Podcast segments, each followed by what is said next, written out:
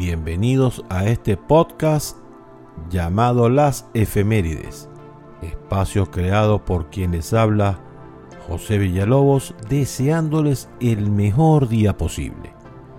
La idea es compartir con ustedes los hechos que de alguna manera cambiaron o influenciaron el mundo. Así pues, sin más preámbulos, damos inicio a continuación.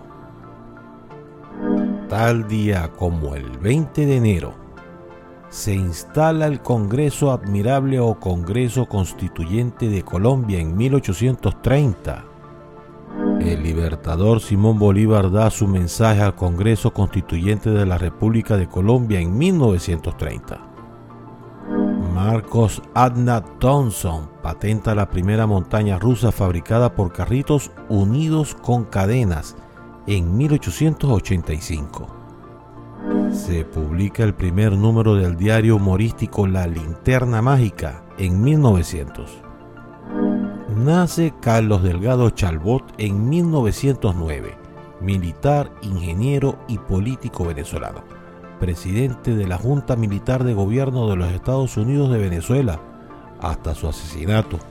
Acción planteada y dirigida por el militar venezolano Rafael Simón Urbina este fue el primer magnicidio presidencial en la historia republicana de Venezuela.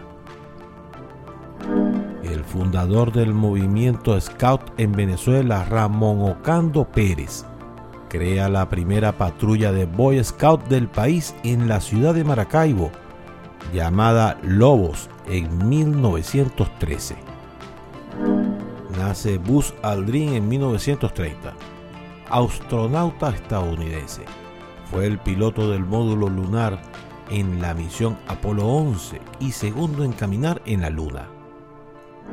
Nace Lorenzo Lamas en 1958, actor de cine y televisión estadounidense, quien en 1981 se consagra por haber participado en la serie Falcon Crest interpretando a Lance Kunson. Nace Osvaldo Guillén en 1964, beisbolista venezolano se funda en Venezuela el partido Bandera Roja en 1970. El cantante Julio Iglesias contrae matrimonio en 1971 con la filipina Isabel Preisler. En el 2005, George W. Bush toma posesión por segunda vez del cargo de presidente de los Estados Unidos. Se inaugura el Metrocable de Caracas en 2010 en el 2021, Joe Biden se convierte en el presidente de los Estados Unidos número 46.